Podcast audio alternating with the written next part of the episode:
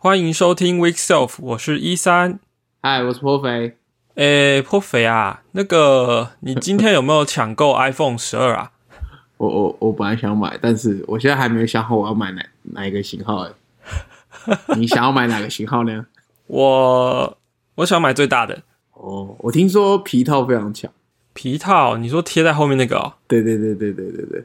为什么我说非常强？就是呃，我我也不知道，可能它有限量吧。就是可能有人买到时候已经出货日期不知道排到民国几年去之类的。哦，我不知道啊。那皮套我是有点兴趣啊，因为我的手机后面也有贴一张卡，就是我的 车钥匙。哦，对啊，皮套应该很多人都有兴趣吧？我也都有兴趣了。可是它那个皮套不知道是有没有防盗的。如果它有防盗的话，就表示你没有办法直接用。哎，防盗什么意思？就是有的信用卡现在不是都有感应的那个刷卡方式吗？哦，我知道你是说，就是之前有人说什么什么拿拿刷卡机在路上靠近人家口袋那种。对，那种。哦哦哦哦，这是要有隔绝吗？所以说，它如果有皮套上面其实最外层是有隔绝的话，那就变成。你的卡片，比如说悠游卡什么的，放在里面是不能直接刷的，那就那没什么用拿出来。哦，对，对啊，嗯，好吧，不知道，但有些人，对，反正过一阵子 YouTube 就会有有实验了。我觉得你好像买这种东西都不是一个很急的人。哦，对啊，买游戏比较急吧？买游戏？今天不是等游戏更新吗？诶，什么对码吗？对啊，什么时候更新？我记得是今天啊。哦，因为我最近是想买两款恐怖游戏啊，恐怖了就不用跟我说了。不行，这个要跟你讲一下。这个一个就是 之前有一个游戏界的，哎，算算大新闻嘛，中中等新闻，就是哦，之前有个很恐怖的，就是叫做《Somania》嘛，失忆症。然后，嗯，他就是把他的前两款游戏，因为前两款游戏，他第一款的时候，我那时候有买，呃，那时候还是 PC 玩家哦，好好久远的事，我 Steam 买的。它真的是我第一款玩不完的游戏，玩到一半我真的精神压力真的太大了。然后后来哦是这个玩不完哦，真的玩不完，精神压力太大，我真的玩不下去。因为它你完全不能攻击，那个游戏一亏在也是你不能攻击，然后而且画面超黑，你就是在古堡里面，你忘失去的记忆，你必须找回，就是你一些线索，为什么你在这里发生什么事这样。然后而且你在黑暗中会你要一直躲人，然后它那里面有个游戏有就是说。你如果过度恐惧的时候，你眼前的画面会整个开始扭曲，然后你的走路也会越来越不听使唤，然后过度恐惧就死亡。所以就是你很容易死啊！你而且你越恐，就是你越恐惧的时候根本冲不了。你不可以说什么我跟敌人绕背啊什么啊。现在很多游戏是有这种设计，难道都是抄他的吗？有可能，因为他真的太久，他好早以前哦。然后嗯，精神压力超大，玩不。我直到后来，我就是用开了，就是后来过了大概休息，不知道半年还是一年，我就是。后来用修改器，因为它里面游戏有个要素，就是你要去捡火柴，然后你到一个地方要点灯这样子，然后点完灯之后看起来就比较不可怕。我记得好像有灯的时候怪也不会出来吧，所以我就把火柴改成无限值，到处全部每到一个地方全部点满灯，然后当做白天在玩，才好不容易玩完。哦，总之后来总之他要回到正题，就是他那两前两个游戏开源的，不过可能是为了他第三款游戏这几天出吧来做宣传这样。我以为你是要说他前两个游戏重置版，呃，开开源开源，要重置版可能可以自己重置，因为他好像连他们他们隐形也是自己做，就就就还蛮酷的了，全部好像都 C 加加做写的吧，就是包含连游戏隐形的完整开源这样，好像真的很恐怖，扣也蛮恐怖的，根本不知道从何看起，我大家瞄一下。好，那我们今天来聊一下。跟 iPhone 没有关的话题好了，好，那跟开源有关的话题。对啊，我听说你是一个会一边吃饭一边配 Swift 原始码的人啊。其 其实也是只有今天发生一次而已啦。是吗？感觉好像你就是没事的时候，不像我是每次滑推，你是没事就会看一下看城市码这样。没有，我也是滑推啊，滑推看一下，人家说，哎，我们 Swift 最近出什么新东西。我才哦，好好，那看一下，看一下，是是说最近是会真的出了蛮多新东西，只是它不是在 Evolution 里面，它放在那个就另外的 package，但是是官方的，对吧？呃，其实如果说，其实我们要做的应该就是 Atomics 嘛，还有最近最新的 Algorithm。对，其实前一阵子还有还有 Swift System 啊，大概是最近一个月，对啊，好几包。嗯，System 是 WWDC 就有预告了，WWDC 还先预告，讲的好像他们已经出一样。然后那时候我找了半天，完全没有任何的，就是 文件或是所有的线索这样。然后忽然就就是横空出世这样。对对，嗯，那你会不会也想要去去苹果工作，然后去写一个其中一个这样？当然想啊，看了那么久了，对不对？是啊。好，那 Sister 我们先不讲好了，今天我们来聊那个 Atomics 好不好？好，没问题。呃，但是我们能聊其实也只有 Atomics 的一些部分啊，因为它实在是一个相对来说太底层的东西。然后，而且我们可以讲一下整个 Atomics 的历史由来是怎么样好了。先讲这个词是什么意思好不好？这个就是。如果大家在 OC 时代呢，看到一个 property 就是宣告的时候，前面都有一个 non-atomic 的那个 compiler tag，然后我相信绝大多数的百分之九十的初学者一定 Google 过这个词到底是在干嘛，是一个什么？所以这个词是什么意思？非原子操作。我我如果没有记错，atomic 是希腊文来的啊，然后就就是原子吗？对，它是呃，应该说它是不可分割的意思啦。对对对对对对，所以那如果说在城市里面的意思，应该是呃，因为 atomic 后来也也可以说是原子的啊，就是化学那个原子。但是在城市里面，它应该不是跟原子没有关系，而是比较偏重那个不可分割那个原本的词义。对对，也就是说，你的某个操作 是不能被切割的。对，呃，从从资料库的角度来讲，好像会比较容易理解，因为我们知道资料库，传统资料库有有一个词叫做 ACID 嘛，就是资料库必须满足的四个条件。第一个 A 就是指 atomic 嘛，它就是指所谓说你这个操作是不可分割、是完整，就有点像是说，呃，我举个例子，它这好像资料库常举例子就是说，我比如说我要转账给你这个动作，转账我我我转给一三千一百块。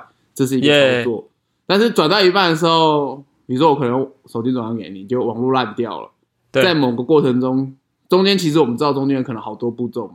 那我收到了钱，然后你没有扣款，对之类的这种事是不会发生的，因为他一定会确保整整整件事是完成的嘛。比如说中间呃，比如说网络情况掉一些封包失败了，他就会退回到你完整操作前的东西，不会说我转一百块给你，然后在半途失败，就一百块就消失在。虚无之中，这样子，我损失一百块，你没得到一百块，这样是不行的嘛？这大家一定会打工。然后，但是这种这种性质的操作，就是这个操作一定是完整，你要么就是做完，要不然就是回到完全没有做的状态。OK，这个会成为 atomic 这样子。那所以 OC atomic 的 property 就是说，它会，因为我们知道 OC property 会生成一个 getter sater 嘛，那这是 getter sater 是 atomic 这样子。嗯就比如说，你修改一个 property 的话，不会改到一半，然后，这个有有有点怎么讲？这个也有点复杂。应该只是说，我们我们通常是会说，想要 share safe 的时候会使用 atomic 的操作，但是，嗯，这个 atomic 其实是只保证了这个 property 的 getter 和 setter 这个这两个 method 是 share safe，它并没有说你整个。整个资料是 very safe，就是你这样，这这有点不太同 level 的概念，但他就是一直说这个 getter，呃，他会完整的被做完啦，然后不会受到其他人的操作。如果中间真的失败的话，他会退回原本的状态，这样子。嗯嗯哼，getter 通常不会失败，比较有问题可能是 setter 啦，但是对啊，嗯。那你说 very safe 的的话，就是说，比如说我同时在不同 thread 有写入，但是因为这个 property 是 atomic，所以它会呃，怎么讲？前面的会先做完，对，然后后面再做下去，就就是它不会呃两个同时做这样。我想一下啊，应该说这个 getter 和 setter 他们之间，就算在不同的程序呃不同的 thread 上呼叫 getter 和 setter，那这 getter 和 setter 之间不会互相重叠啦，一定是。比如说我这两个 getter 先做完，然后再做那个 setter，或者是 getter setter getter 这个顺序，这样，嗯哼，嗯，然后，哦，大概是这样吧。好像没有怎么解释到。总嗯，总之这个 atomic 好了，我们先讲一下，把这个 atomic 的 framework 在做什么事情。我觉得可能回头来讲 Swift，对对对对对对对对对，这个其其实这个可能熟悉 C 加加的朋友可能会很清楚这是什么东西，因为这其实基本上就是把 C 加加的 Standard Library 里面有一个 Atomic 的的操作，那他就是把完整的这整个 C 加加的操作全部可以说是 One to One Mapping 的方式整个搬过来这样子。那哦，嗯，然后这个。这个其实有蛮长的历史的，就是那我们先大概说一下这个 Atomic Framework 到底目的目标是什么。这个对我们像 iOS developer 几乎来说，可以是现阶段来说还几乎是完全不重要的，因为嗯哼，它资源的东西非常的 low level，也可以现在它提供一个新的 class，就是一个 Atomic 的 class，然后这 class 其实基本上是一个可以视为是我们说 unset pointer 的一个 wrapper 这样子。那哦，它提供了 unset unset pointer 有资源，就是这个 atomic 的操作。所以说，你既然是 unset pointer 嘛，所以你可以想象是就是你的 ARC 完全没有作用，你必须自己去控制它什么时候，嗯，就是 release 这样子。那所以这件事情对相信绝大多数 iOS iOS developer 都是非常少来操操作些 unset pointer。嗯哼，那所以说这个东西我们现在用不到，但是它的目的是什么呢？就是我们知道几乎所有的操作在 Swift 里面，Swift 的所有操作和所有的物件对象呢，都不是 share safe。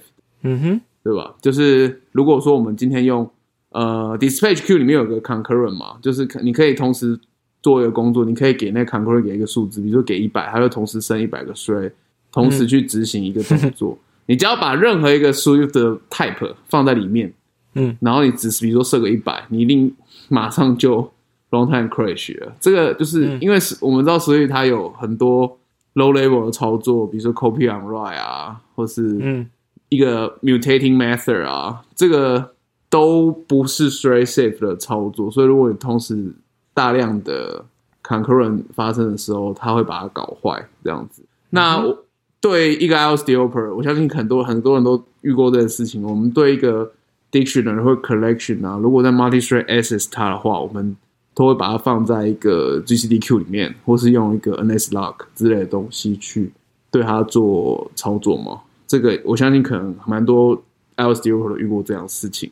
那现在 Swift 的目标是希望成为一个更广泛被应用的程式语言，当然是希望到 system level 这样子。应该可以想见，就是说，对一个 system level 的东西来说，其实不用 system level，就是对我们写 iOS app concurrent 一定是一个很重要的事情嘛。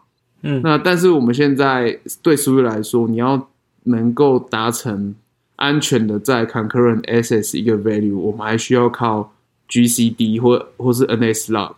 大家不要忘记，GCD 和 NSLock 其实来自于 Foundation 的东西。Foundation 是一个 framework，它并不是属于 language level 的东西。对所以说，你如果说我们今天要成为，是不是要成为一个系统语言？它势必要对这样类型的操作提供一个系统层级的资源嘛，而不是对仰赖一个像 Foundation 这么大的一个 framework，这好像不太合理。因为 Foundation 其实到现在也没有全平台都有移植出来啊，对吧？对。那所以所以说，这个 Atomic 其实是目标是这样，只是让 Swift 的 Straight Safe。就是物件的 atomic 操作变得可能，因为以前是完全不可能的，所以没有这个概念，没有办法说我直接去 concur concurrent 去 mutate 一个 value，然后还是安全的。这 Swift 本身就没有保证这件事情。那它只是让这件事变得可能，可是现在看起来是非常 low level。就像我讲，它是一个对 unset pointer 的操作，就是虽然说那个 interface 呢还是大家熟悉的 Swift interface，可是那个操作，嗯。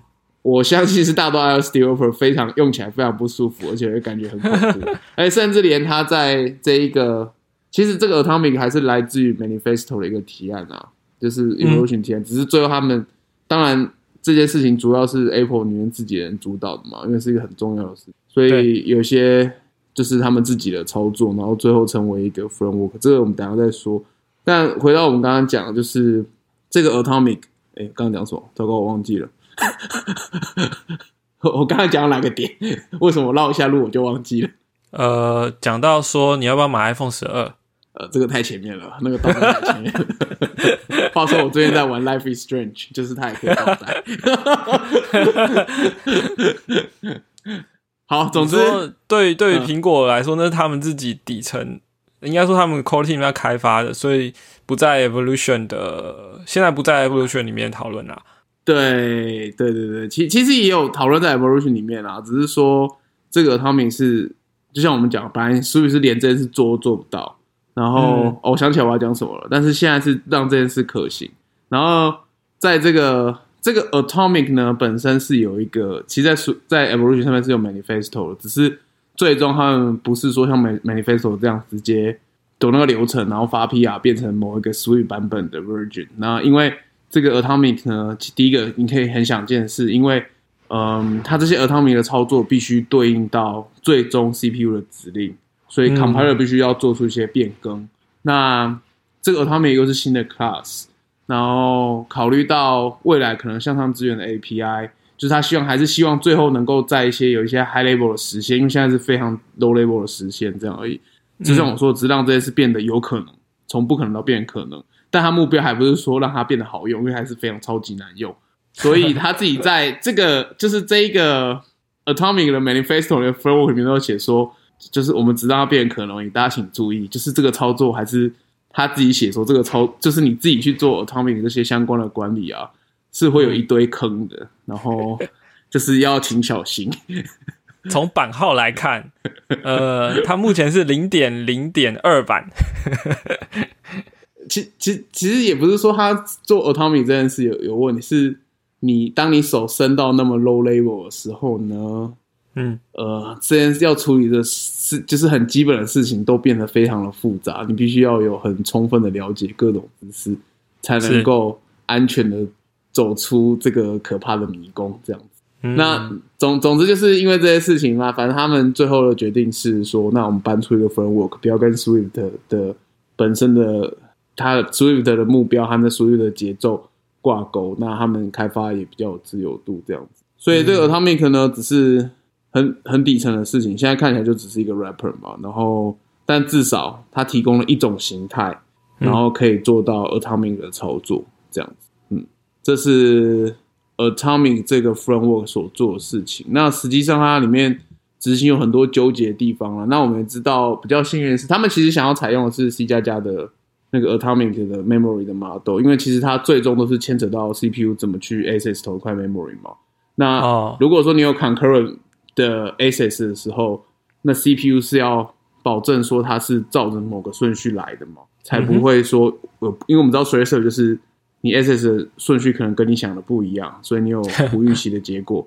那他必须说，所以他这个事情就会变得对他们来说是有点复杂，他们必须把我们在写的 code 呢，那实际上就 Swift 的 label 的 code 能够。在 atomic 的操作的部分，某些地方是能够直接 mapping 到一些 CPU 的指令的，所以这是大概，嗯，反正我们讲这个就知道，这还是超级 low level 啦。对一般 developer 来说，其实很难用到，但他也期许说大家在上面建一个框架这样子。好，反正这就是大概 atomic framework。但是，呃，我觉得比较有趣的是，这整件事的历史的脉络是怎么样？哦，这我们可以稍微聊一下，就是说，呃，在非常多年前，大概两三年前吧，就至少。Let Chris Latner 还在 Apple 的时候，这应该有点久了嘛，对不对？有一段时间了。对对对，他那时候就是写了一个他对于 Swift 的 Concurrent 的一个 Manifesto 的提案。那它里面提到就是 Ownership 这个很重要的东西。那这个很重要的 Model 啦。那他也提到就是 Rust 已经有很完整的 Ownership 的概念，所以他希望说可以引进这样相关的概念。然后那就是。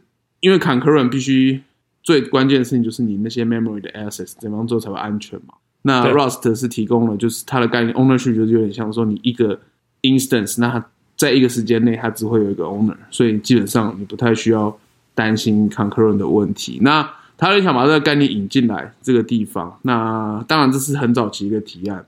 那这个 ownership 的 manifesto 呢，摆了一阵子，然后后来就是演进到 Swift 四的时候，另外一个提案。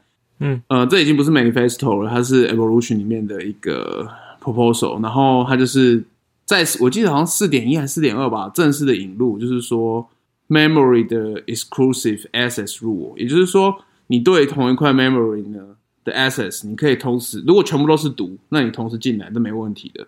但是只要有一个写，你就不能有读，然后你也不可以有两个写。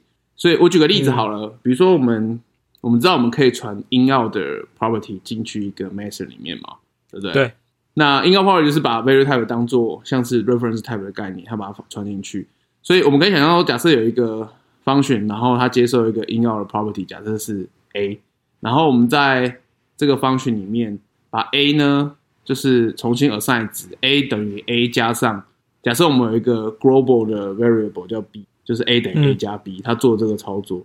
可是实际上我们在 code method 的时候，我们是不是也可以把 b 传给这个 method？也就是说，你可以想象，就是说，你看这个 in out property 是这个 global property，可是里面又呃 global variable，但是我们里面又做这个 global variable 做 access，所以这也就违反了 memory 的独占性的原则嘛。那这个 proposal 加的事情是，他对这个 memory 独占性原则做了。加了两种检查方式，一个是 compile time 的 check，就是我刚刚举的这个例子，你在 compile，如果你直接写这个 code，compiler 是抓得出来的，它诶应该抓得出来，我记得是抓得出来。然后，但是比较复杂的情况有可能抓不到，比如说你有一些最最复杂的情况都是在一些 global variable 的状态啦。然后它也有加一个 runtime 的 check，所以它就是避免你做我刚刚讲了，它就是要让你 follow the rule 嘛，你 memory 不可以有多个。呃，你只能除除非你同时都是读，才有可能允许超过一个 SS 这样。只要有一个斜，基本上其他的不行。那这件事会影响什么呢？比如说，我们知道其实最主要都是在 mutating 的这种性质的 measure，比如说像 array 的 sort。我们知道 array sort 是一个 mutating 的 measure，它会真的去改变 in place 改变这 array 里面的结构。但是 像这种 mutating measure，它有说它有分两种，就是 instant，就是。如果你改一个值很快，但是像 s o 这个，假设这个今天这个 array 有一万个一万个 element，那你 sorting 可能真的要花很久的时间，所以你 mutating 的时候就会把这个 array 给 lock 住了。那它是保证这件事情嘛？因为你你中间如果 access 的话，一定会造成问题啊。那这就是试驾的事情。那这件事情就是开始有这些模型之后呢，这都是在整个我认为啦，这些都是在整个所谓 Swift。语言本身资源的 concurrent model 的一个旅程上的，就是几个几个落脚点。那现在其实还是很前期，我们可以想象说，当初 Letter 写的那一个 manifesto 可能是他想象了整个旅程的样貌，可是现在还在非常前面。就是现在走，就是有这个之后 memory memory exclusive rule 的时候呢，那接下来才是加入这个 atomic 的操作，那就是也对应衍生的产物，就是这个 atomic 的 framework 这样子。嗯哼。嗯，那后面还有很可想见，还有很长的路要走嘛。因为当时在 manifesto 里面提到，想象的 high level 用法可能像 async await 这种东西嘛。那啊，其实还蛮远的。对，目目前在 atomic 这里，所以这个 framework 大概是这样。说到这个路很长远啊，你可以帮我们复习一下 Swift 现在下一步想要往大方向往哪边走吗？啊，你说 Swift 六吗？呃，对啊。哎，我没看了，我不知道。因为我我我真的听你聊一聊，我突然有点忘记说，哎，他们现在下一步打算做什么事？Swift 六哦，我想一下，因为其实基本上我我照我记忆和我的认知大概的推估一下，第一个是反正所有的在五终于达成了 ABI 稳定嘛，那还有 Module Stability 嘛，那我可以想见的是，绝对是要。更大幅度的做跨平台的资源嘛，像是现在在 Windows 上至少可以跑了，但是看起来是一团糟，对吧？那我我认为还还有一件事就是，你看为什么现在 Framework Swift Framework 出那么快？就觉得都是 A D I A B S Stable 还有 Module Stable 带来的效应嘛？那 Swift 可能可以创造更多系统层级或是更 fundamental 层级的。各种 framework 这样子，我觉得增继续增加 framework 和跨平台的这个一定是属于本身的大方向。那语言本身的能力，我认为 concurrent 可能是应该是会一个，但是我不太确定他们在就像整个 ownership 上面，这 ownership 的概念，就是我觉得会呃，所以我认为应该是会 Swift 六的一个目标之一啦，只是说不知道是是不是那么确定说 Swift 六，因为就我理解，好像 Swift 六的呃现在可能有些目标，可是还没有具体的 schedule 这样子。嗯哼，嗯，如果我记得好像很久以前有看过一篇 blog 在写，但是我现在也找不到。哦，其实看看 Swift Forum 一定有写啊，on the 哦有啦，Swift Forum 有一个，但是好久了，今年一月 on the road to Swift 六，好，我把大标题念一下好了。嗯，好，第一个果然是加速 Swift 的软体的生态系，那这就是我刚刚讲了嘛，跨平台啊，更多好用的 framework 啊。然后第二个是 create a fantastic development experience。哦，他提到了一个 Swift 现在最致命的关键点，就是 fast time。对，build time 真的太慢了。是啊。然后还有它的诊断系统吧，就像更完整这样。嗯嗯，但是我觉得 build time 先搞定比较重要了。哦，对，还有一个很重要的事情，我认为，但这跟 Swift 本身比较没有。太直接的关系啦，就是，但是对 developer 也是重要。是 LLDB 对 Swift 的资源实在是太愤了，就是 Swift 太不稳定，常常坏掉，是不是？对。所以最大问题是常常找不到那个 symbol 嘛。那这个问题在最近的 Swift 版本有稍微做一点解决嘛？他们说，这就是就是 WDC 有讲嘛，他们以前是用 Clang 的 module import 进去，那现在他会把所有 debug debug 的一些 information 带进去，这样，所以你 Clang module import fail 的时候，你还可以从它原本的 debug information 得到 symbol 的相关资讯，所以呃可能会比较 reliable 吧。可是我自己用还是蛮常烂掉的啦。好好好，回到这个，它的第三个重点是 invest in user empowering language direction。光看这标题我不知道讲什么。哦哦，就是更哦可能哦还有就是 DSL 的，他们希望再拓展一些 DSL 的能力吧，就是 function build 的那种。那种语法的更多资源这样子，那的确，concurrent 绝对是一个重要的关键，在所以所以五和六之间重大的差距。不过这个会因为这个对语言本身层面的冲击也不小，所以是可能会慢慢来。嗯嗯，大概是这样。好，好，反正就有有他们有得忙这样。对啊，难怪最近推特上一直开缺。是这样吗？哎，真的，最近推特上蛮多 Apple 的人说，哎，来我们这边工作。对啊，看了好心动哦。那其实刚讲的 Atomic 这个 package，它发表时间也没有多久，就十月一号而已。对。然后后面又有一个叫 Algorithm 的 package，呃，我。它的版版本也是很很出奇的，零点零点一，零点零点一，对啊。但是这个东西我稍微有看了一下，因为它呃，就是 顾名思义嘛，就是一些演算法。那只是说，它把一些你本来可能你要自己写的一些操作，比如说呃，那个叫什么？collection 的元素的操作啦，或者说嗯。呃，对，这这一类的东西。啊，rotate 啊，random sampling 啊，那他你去看他的 GitHub 的话，他有一个资料夹是 guides，然后里面就会把他们真正有实做的一些东西写出来。然后呢，我觉得比较有趣的是，他都会在文件下面写说，跟 Rust、Ruby 还有 Python 比较，就是说，哎，这个东西我们。呃，别的语言是怎么做的，然后我们是怎么做的啊？有的是一模一样啊，有的是呃，人家没有资源还是什么的啊，或是语法有什么差异？对，那因为它是开源的，我觉得如果你对演算法有兴趣，这个是不错的学习资源吧？对啊，对对，大绝大多数应该都是现在看起来大部分都是跟 collection 相关的。演算法啦，几乎都是跟 collection 有关的。嗯，对啊，不失为一学习资源，没错。然后，对啊，也也也可以，就是发 PR，因为还是现在尺度成本很少吧，都是看起来都是很 fundamental 的操作了。你知道，说到发 PR，我刚看了一下，是不是官网上面有我的有我的专案呢？啊，我看看哪一个啊？因为。Swift 官网的最左边有个叫 Source Compatibility 嘛？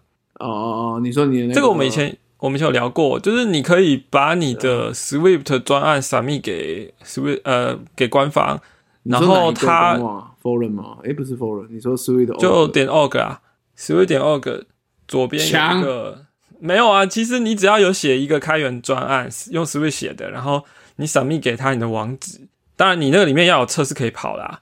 对，那他就会，他们就会在他们的那个 CI，就是在开发 Swift 本身的 CI 里面去把你把你纳进去跑。对啊，这个这个很简单啦，只只要你你愿意，你就可以把自己加进去啊。对啊，赶快成为 Swift 打 org 的 contributor 之一。好，哎，我们今天也聊了半个多小时了，对啊，有没有什么话题还要想要讲啊？就是，那你买了吗？啊，iPhone 哦，对啊。哎，这个时候不是只有 iPhone 哦，好像 iPad 也开卖了，iPad Air。真的吗？哦，对哈，iPad Air 是什么？是比较晚，是不是？你知道，我我就是觉得很好笑，因为今年，因为往年苹果的新的 CPU、新的 SOC 都是出在 iPhone 先出嘛。那 iPad 是后来才才那个嘛，但是今年发表会是九月的时候先来一个 iPad 跟 Apple Watch，十月才是 iPhone，对吧？所以我就在想说，他们会不会因为他说，哎，他那个时候发表会说 iPad Air 是十月才会发售，我是在想说，会不会搞到最后其实跟 iPhone 是同个时间，所以这样子 iPad 也没有超超前，结果果然果然似乎就是这样，就是。呃，iPhone 十二跟 iPad Air 最新的一代哦，CPU 是一样的，然后也是在同个时间发售，这样对，嗯嗯，哎，还没开卖啊，iPad Air，我看美国是开卖了啊，哦，美国开卖，台湾还没了，台湾连日期都还没写，因为现在产能应该都锁死在对啊。iPhone 吧，对啊，啊，这个这个 iPhone 四的边框设计真的是。好想买，好想要，好想要拿在手上玩玩看的。对啊，这个应该比较接近，嗯，比较接近 iPhone 五吧。对对对对对，嗯，呃，好，既然我们是一个聊 iOS 开发的 Podcast，应该也要稍微聊一下 iPhone。没错，我记得，我记得去年的发表会完之后，我们录音的节目完全没有在聊 iPhone。我们在 去聊别的东西啊？哦，那我们要去聊，好像要去聊什么？我们最弱怎样？哦，因为去年十一十一太没诶，十一有什么亮点吗？就十一十一 Pro 三个镜头，可是十一我真的没有什么，没有什么，没有什么爱这样子。哦，对啊，我十一也是多年来跳过的一代，十二我就觉得很不错啊。对啊，我都心动了。你你有看发表会吗？我没有看，但我有隔天早上起来，我重点扫描一下。OK，呃，我我那时候在看的时候，我的感觉就是哇，iPhone 十二好像好像没有什么太明显的缺点呢。举例来说，它以前 iPhone 十一或是 Ten R 的时候，它的荧幕是 LCD，所以荧幕的等级就差 Pro 差了一点。可是十二的已经就已经是一样的 OLED 了，顶多就是它。什么亮度最高亮度好像有差一点点，但其实基本上整个荧幕的画质什么的都跟 Pro 是一样的。嗯嗯，这是一那当然它的边框啦的大小，可能以前我们会发现它是比较粗的嘛，就是十一是那个粗边框，对啊，那现在它就是跟 Pro 一样了。对，所以光是荧幕这件事，我觉得就是蛮大的升级。然后处理器当然处理器都都一样啦，都没话说。对对啊，而且就连十二迷你都就觉得真的荧幕比较小而已，其他完全对啊，并不是大家想象说什么啊另一就是什么另外一种 S E 或什么的。对，而且它你要说，我记得这次发表会讲了呃讲了几次五 G 啊，嗯哼，就是一直说 我们到时候贴个影片，就是那个整个发表会到底有讲了几次五 G，大概有几十次吧。对，对啊，讲的好像 Apple 五 G 是 Apple 定的规格一样。虽然说五 G 在就要看你所在的地区啦，像美国他们也是这次是 Verizon 的 CEO 上台说，我们的那个 MM Wave 就是我们的那个叫什么？呃，就是因为因为五 G 其实有两两大段的频段，那低频段的其实那个速度没有办法跟高频段来比啦。就是你如果要到 G，就是一千 Mbps 以上的话，你其实需要高频段，可是那个机台建制成本会很高，所以说其实全球真的有有那样子的环境的地方真的很少。对，但不管怎么样啦，你今天要买 iPhone，所有的的规格都有五 G 了。那只是说你美版才会有资源，我刚刚讲那个高频段的五 G，但反正这个你你你假设你在台湾其实没差，就是你现在享受不到。对，i iPhone 十四在买可能都还 差不多吧。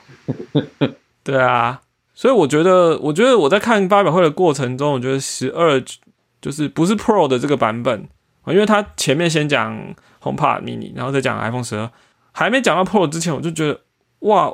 我觉得 iPhone 十好像没有什么缺点诶，应该会卖的很不错哦。就是它好像没有什么太多妥协的这样，因为你看很多人都说，现在 iPhone 越卖越贵啊。然后 呃，尤其是从 iPhone Ten 出来之后，就突然觉得价格好像多了一个一阶这样子，还是还是可能多好几多好几阶吧。就是对，可是如果你你你今天回去看呃 iPhone 十二整个规格。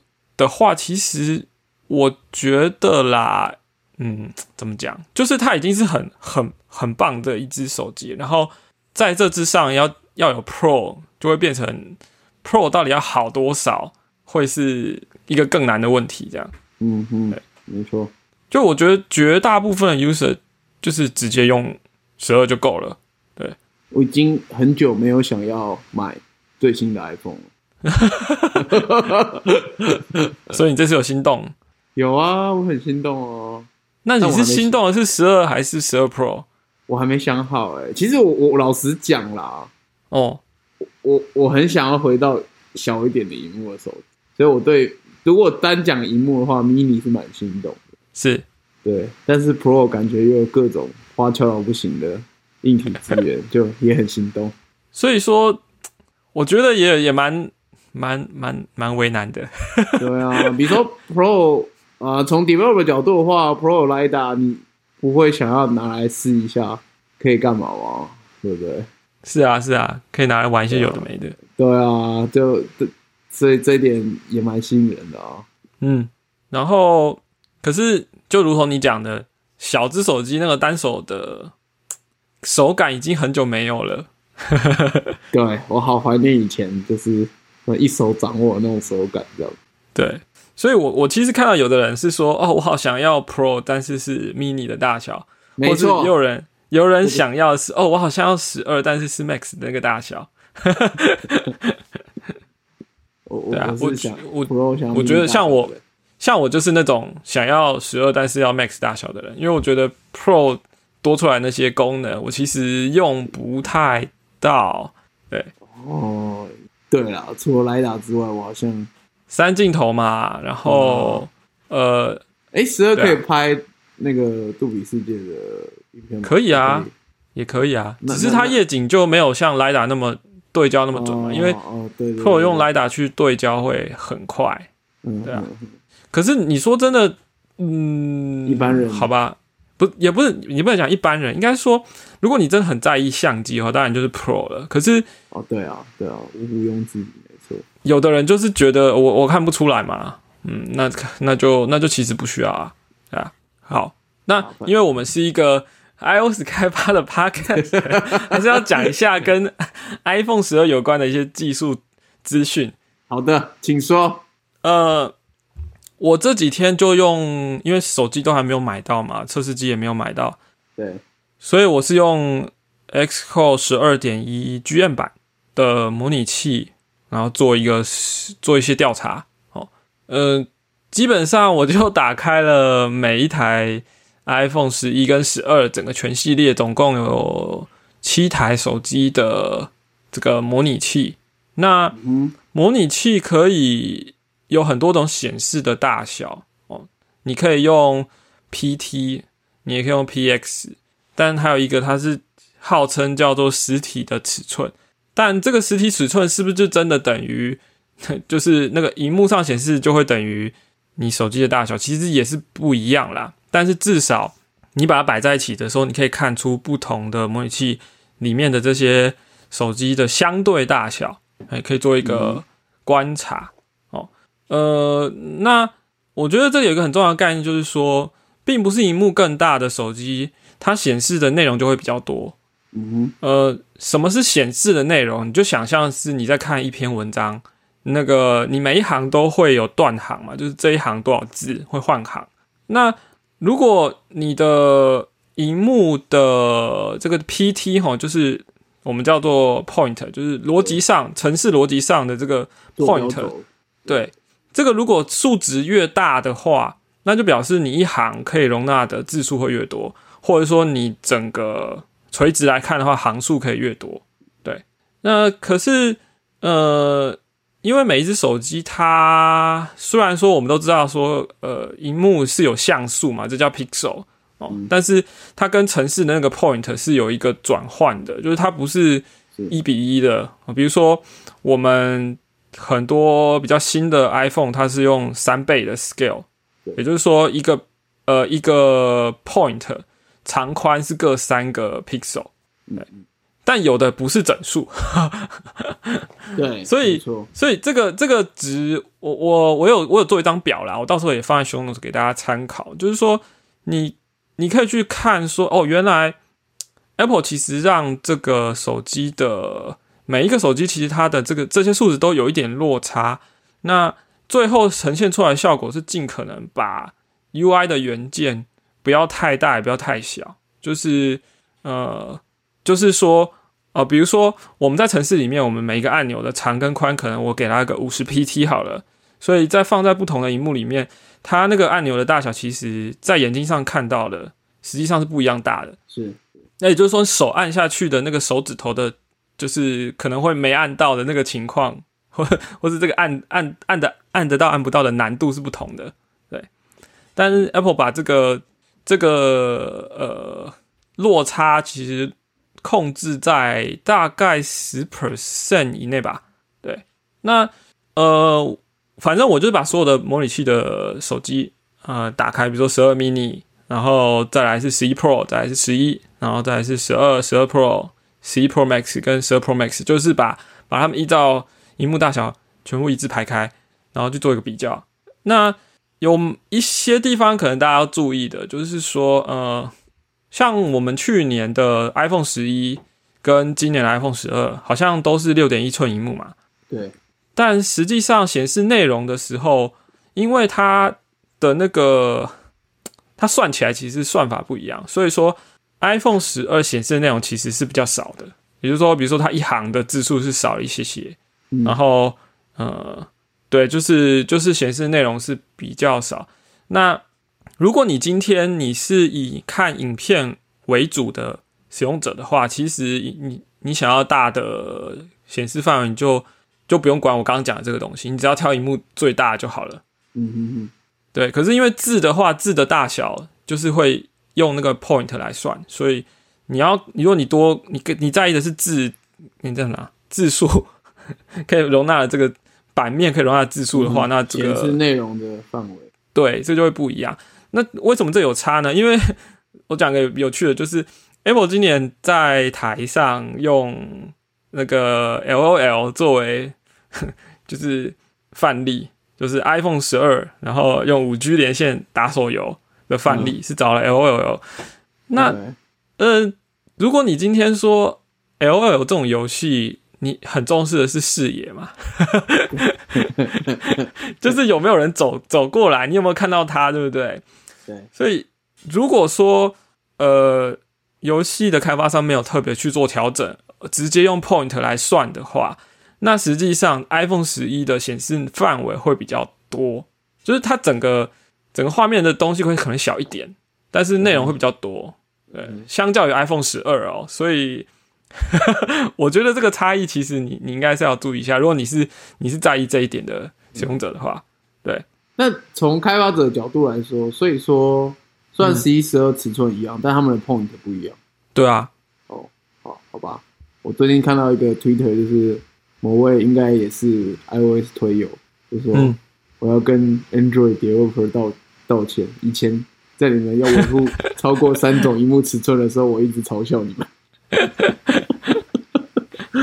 你你知道那个你你知道这一次让我最惊讶的是什么吗？是十二 mini，嗯，因为十二 mini 的呃十二 mini 的那个刚刚讲那个 scale 不是整数，它是二点多，它大概二点八八，但是它的 point 是跟十一 Pro 一样，也就是说，如果你开发 app 本来就支援十一 Pro 的话，其实你不用担心十二 mini 这只手机会会有什么东西版面会很难。做什么的？因为它就是等比例缩小了，所以这对开发者来说是件好事。对我本来最担心的是这一只，就反正它是最不用担心的。对，结果反倒是一样大的出包了，也不出包了，就是可能会让你出包意外。对对对，就是反而本来一样的六点一寸的荧幕，在十一跟十二是不一样的解析度啊，不一样的 point 也是不一样的 pixel。哦，所以呃，对，就就刚刚讲的这个状况，所以大家要注意一下。那至于十二 Pro Max，那毫无意外，它就是更大的一个荧幕，然后它的嗯，它的 UI 的密度，就是它的怎么讲？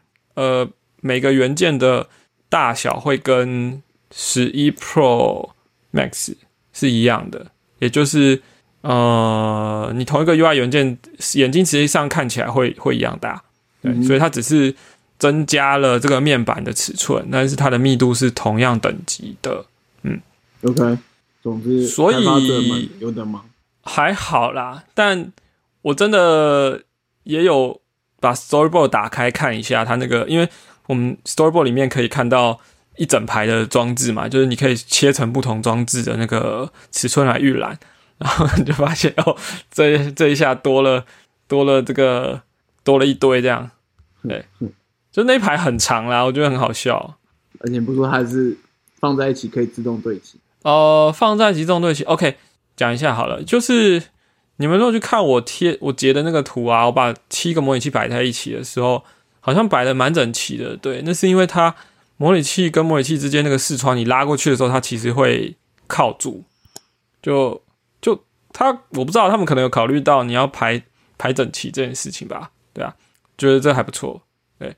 不过也有发现一个问题，就我刚刚讲十一跟十二的那个荧幕尺寸是六点一是一样的嘛？可是它的模拟器其实看起来有点落差，就是哦，十二好像看起来比十一大一点。我觉得应该是边框吧，就是它其实新的手机的边框应该比较小，可是模拟器的框是不太准的，就是看起来好像都差不多。所以对我。我觉得模拟器就是模拟器，我们到最后还是要看实际的状况，所以该买的还是要买，没错，该投资的还是要投资。对，好，这大概是我对目前已知的 iPhone 的开发有，诶，有有注意到要要应该说要注意的点啦，我我有发现到的。对，好的，那么欢乐的时间总是特别快。是 球球不再说起来好别扭啊！你每次讲完都要自己干笑一下。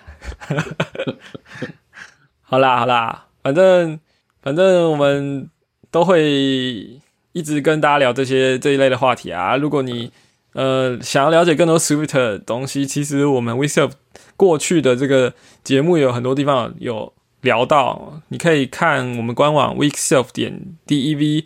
哦，我们把每一集的这个 show note 都会放在上面，所以你可以回去找一下有你有没有兴趣的的一些话题。那有时候我们也会聊，呃，像我刚刚讲的是跟 Apple 产品有关的东西啊。对，那欢迎大家就是跟我们一起互动，可以在 Twitter week 底线 self 哦，直接给我们留言，然后也请大家到这个 Apple Podcast 帮我们留个五星的评价。